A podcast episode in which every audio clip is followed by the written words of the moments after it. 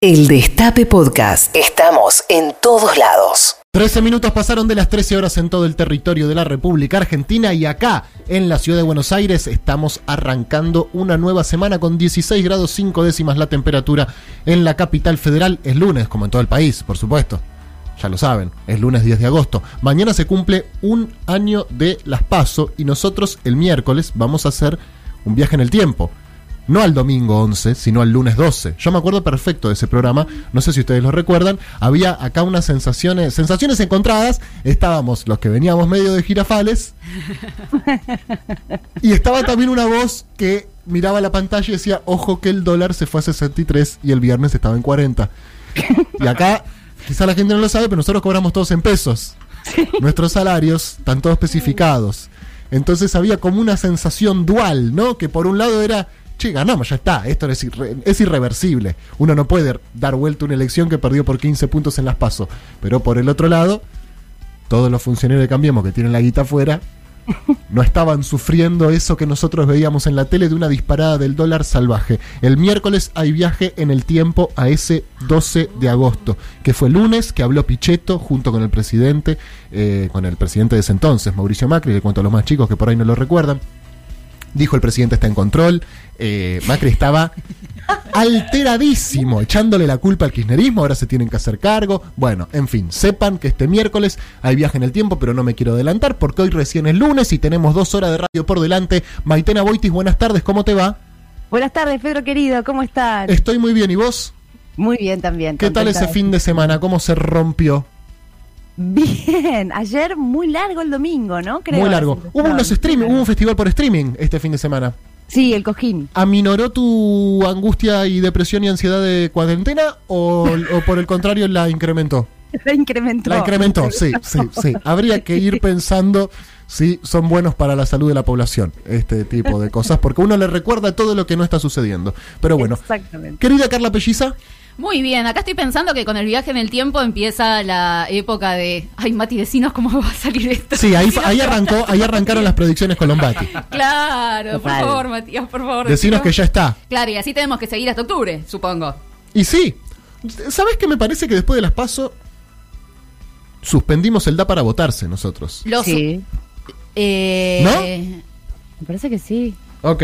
No, voy a adelantar tanto igual, ¿eh? No, voy a adelantar tanto, porque si no lo quemo todo. Sí, bueno. Pero hay que recuerden ustedes, ¿eh? Recuerden ustedes dónde tenían sus cabezas hace un año. ¿Qué les mm. estaba pasando el 10 de agosto, el 11 de agosto, el 12 de agosto del año pasado? Todo lo que sucedió en el medio. Hay un término, por ejemplo, que no conocíamos, que era coronavirus.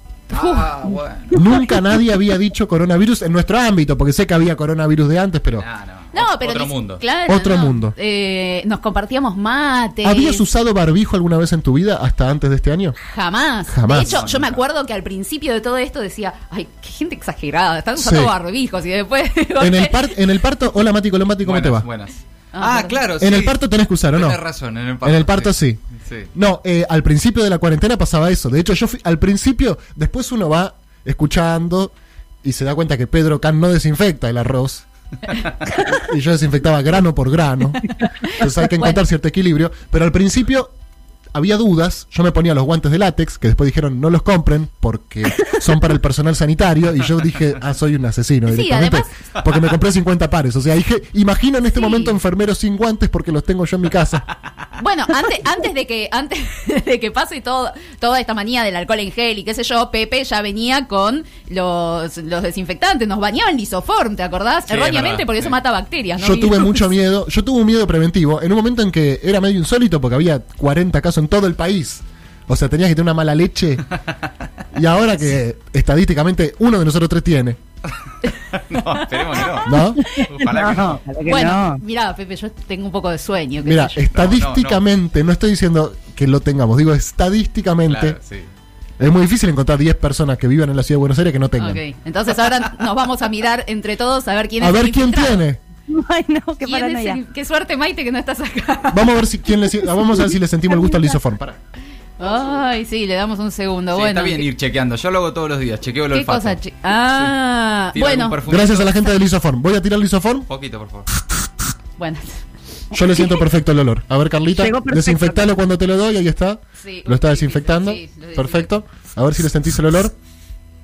Le siento el olor. Perfecto. Bien, Carlita no tiene tampoco. Acá estamos, yo, ya Bueno, somos Nelson Castro diagnosticando. Cada, cada vez que cocino digo, a ver, le siento el olor a la comida, porque si no. A ver, Mati. ¿Con los Mati? No, no, no.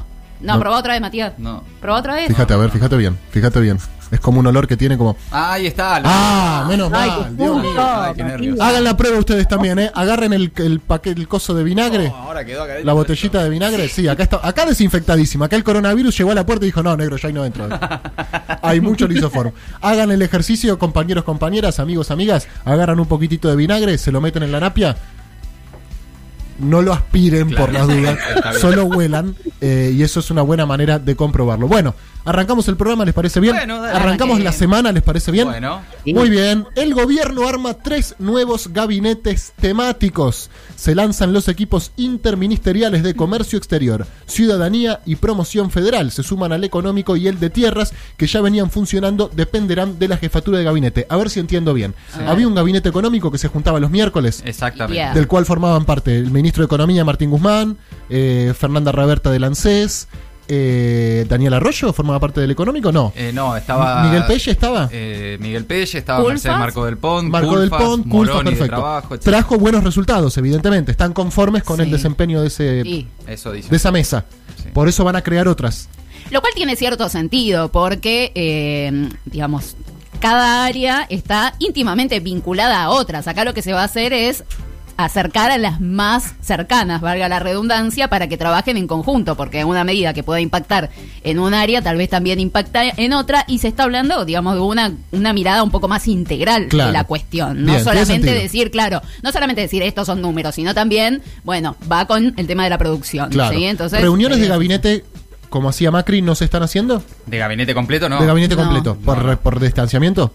No, y por una cuestión también de que el, el presidente está trabajando en Olivos con Sí. algunos ministros y sus Y todavía no, no arrancó el gabinete itinerante, ¿no? No, de Tampoco, manera, imposible. no. El coronavirus hizo que nada funcione. No, a ver, es una metodología de trabajo, ¿no? Son reuniones.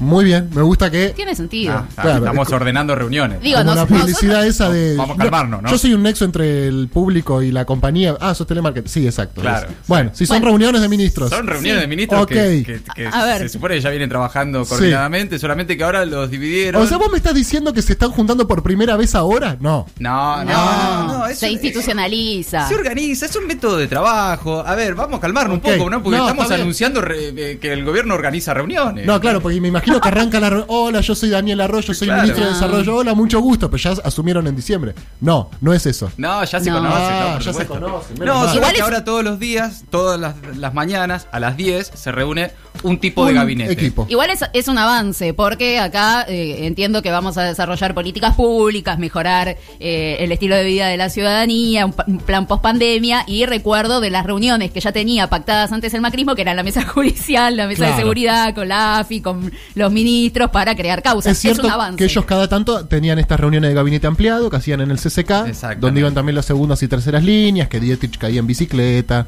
¿Se acuerdan de esas cosas? Sí, totalmente. Sí, ¿Cómo eh, olvidarlo? la cárcel. ¿Cómo olvidarlo? La ¿Cómo prehistoria, la prehistoria. Sí. Bueno, está bien.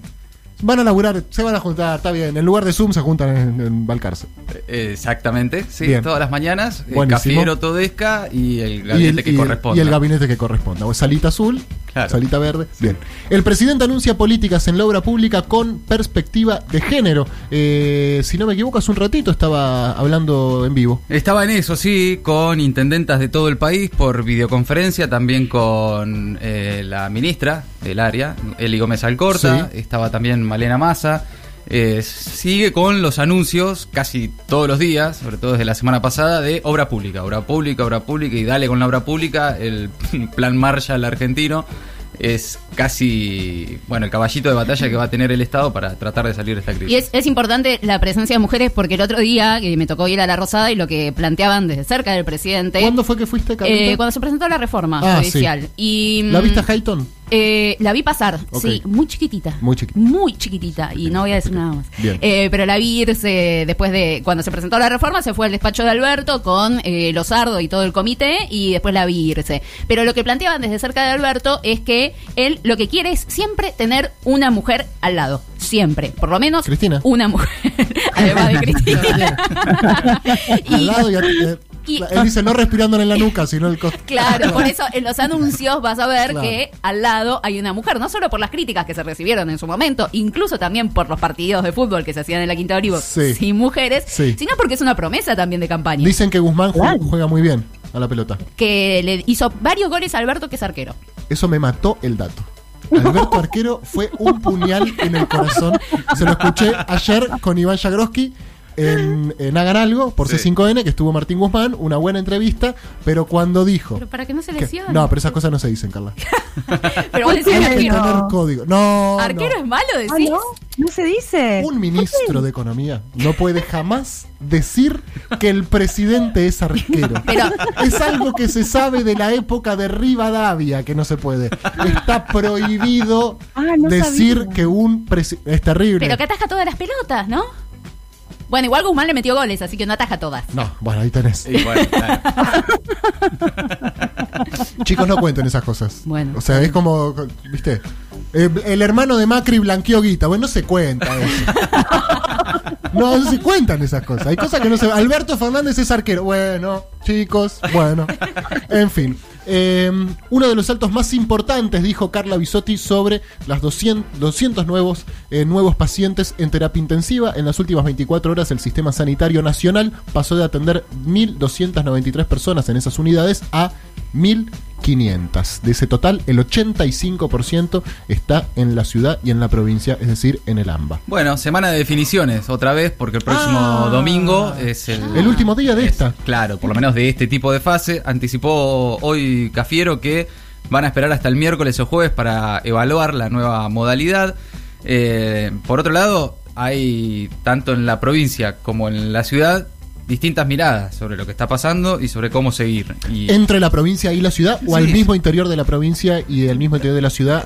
Entre, sí, eh, con urbano digamos, y Ciudad de Buenos Aires. Eh, de todas maneras, la, la idea es que sigan trabajando más o menos de manera coordinada, pero en la ciudad tiene la intención de avanzar con algunas flexibilizaciones, Sí. algunas nuevas actividades. En la provincia de Buenos Aires, hoy el propio Carlos Bianco, el jefe de gabinete, dijo que avanzar en una flexibilización no es una posibilidad en el área metropolitana de Buenos Aires. Yo justo les iba a preguntar si había alguna posibilidad de volver para atrás, de Tampoco- endurecer la cuarentena. la verdad es que a esta altura es- Ves- lo ves improbable, es- también es, impracticable. Bueno, el tema es hasta, eh, lo dijo hoy el propio Goyan, el ministro de Salud en la provincia de Buenos Aires. También hay que ver hasta dónde acompaña la sociedad, ¿no? El- Claro, la última vez que se supuso que iba a haber una cuarentena hiper mega estricta, se había logrado reducir la circulación creo que en un 30% y no en la cantidad que se estaba esperando que se pueda reducir. Si bien se había eh, vaciado un poco el tema de las calles, ya llega un punto que se entiende del agotamiento de las personas que eh, no, no terminan por acatar absolutamente todo lo que pasa. ¿no? ¿Está bien? El No, tema- mientras la, ca- la ocupación de camas de terapia intensiva no sea crítica, eh, todavía queda margen. El, el tema es este, de qué manera, Pero y, no es- y en esto vienen advirtiendo, se puede controlar sobre todo el tema de reuniones sociales. No, el- yo digo porque ya está como medio instalada la idea de que es imposible endurecer la cuarentena cuando vemos que el pico no solo que no desciende, sino que sigue en ascenso y estoy hablando de todos los picos, digamos, porque vemos que hay más gente en terapia intensiva, vemos que hay más muertos por día.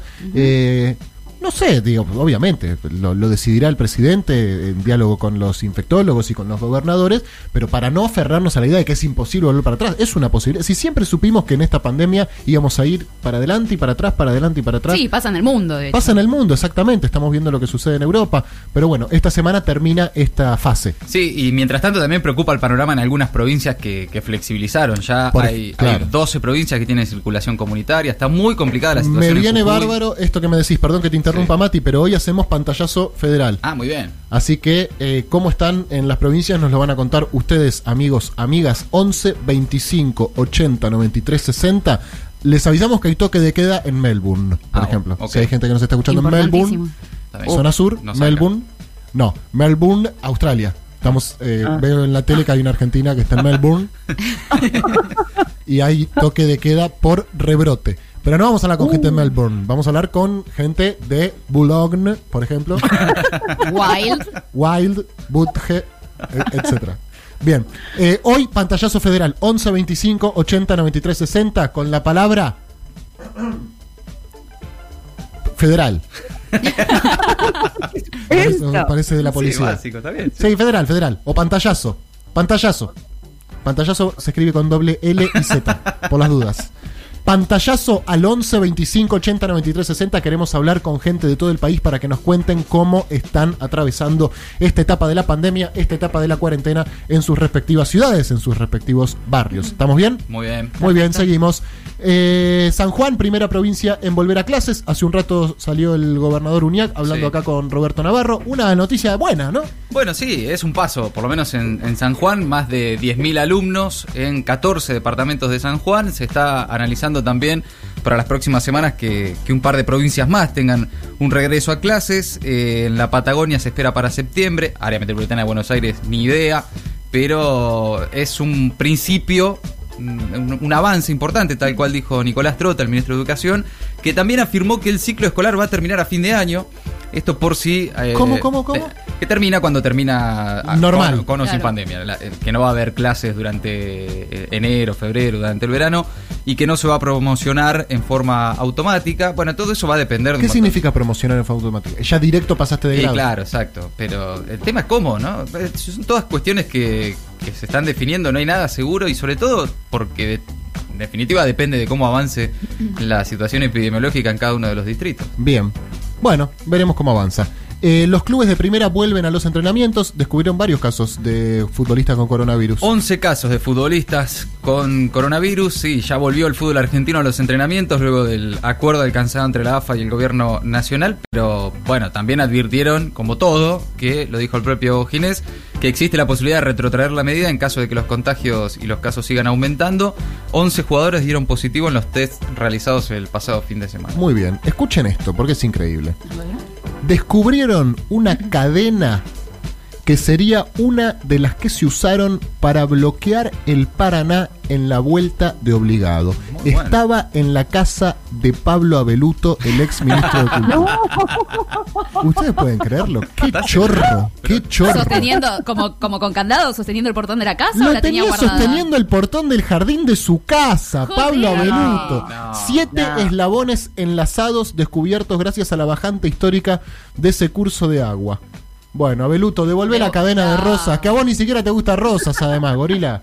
Bueno, Al- Antonio Banderas anunció que tiene coronavirus, así que si alguien pensaba juntarse con Antonio Banderas, suspenda la reunión. Un intendente del PROS, Maite, ¿lo pensabas ver? Sí, sí, sí, No, justo. así que mejor que no. cumpleaños, cumpleaños justo, es una fiesta, así que bueno, no. Paréntesis, les tiro un ladrillazo. ¿Se sabe qué pasó en el Líbano al final? Porque vimos que de repente... idea. Ni idea. No. No, no sé. Porque No. como que... Sí, Ah, la- renunció el gobierno. ¿Cómo? Acabo de leerlo justo. ¿Qué pasó? ¿Qué? Renunció, dice que se renunció el gobierno de, de Beirut. Puede ser, chequémoslo, chicos, igual, ¿eh? Lo estoy viendo en. Claro, lo estoy viendo en una página de noticias. Renunció. Todo el Líbano en este momento, tercer día de protesta, renunciaron todos a sus trabajos, a sus cargos. Acá Hay tenemos. una anarquía total. Lo que dice Maitena está replicado en los medios de comunicación hace instantes nada más. Renunció la ministra. Sí. Eh, ¿Qué dice acá? ¿Qué el dice? primer ministro, Hassan Diab, se, Hassan dirige- Diab. se va a dirigir al pueblo a las 19.30 ¿De dónde? de allá. De, acá, de Y allá. Andá anuncia- a qué hora. No Chicos, ¿qué, idea. hora- ¿qué diferencia horaria hay en el Líbano, por favor? y va a anunciar oficialmente la dimisión de su gobierno en medio de la crisis social y política que atraviesa el país árabe. El ministro de Salud también confirmó la información después de que cuatro titulares del gabinete del primer ministro presentaran su renuncia en las últimas dos horas. Estoy Justo, leyendo mirá. Telesur. Menos mal que que pregunté. Porque es muy Son las importante. 19.30 ya, ahora. Ah, va a Ah, hablar. está hablando ahora. Cortame todo, pará, no, no, busquemos al... Chicos, un traductor. ¿Qué, qué idioma hablan en el Líbano? Libanés.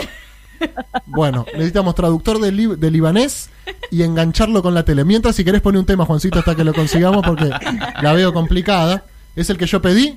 Ah, perfecto, porque como les dije, estamos en víspera de las pasos. Yo no sé si ustedes lo recuerdan, pero ese fin de semana se votó un domingo, el viernes arrancó la veda y el viernes, junto con la veda, había un pibe, rapero argentino, que dijo: Che, eh, nos quería avisar una cosa, saqué un tema recién. ¡Ah! ¡Qué bueno! ¿Cómo se llama el tema? No, se llama Canguro, fíjate que por ahí termina siendo un himno. El Destape Podcast. Estamos en todos lados. El Destape Podcast.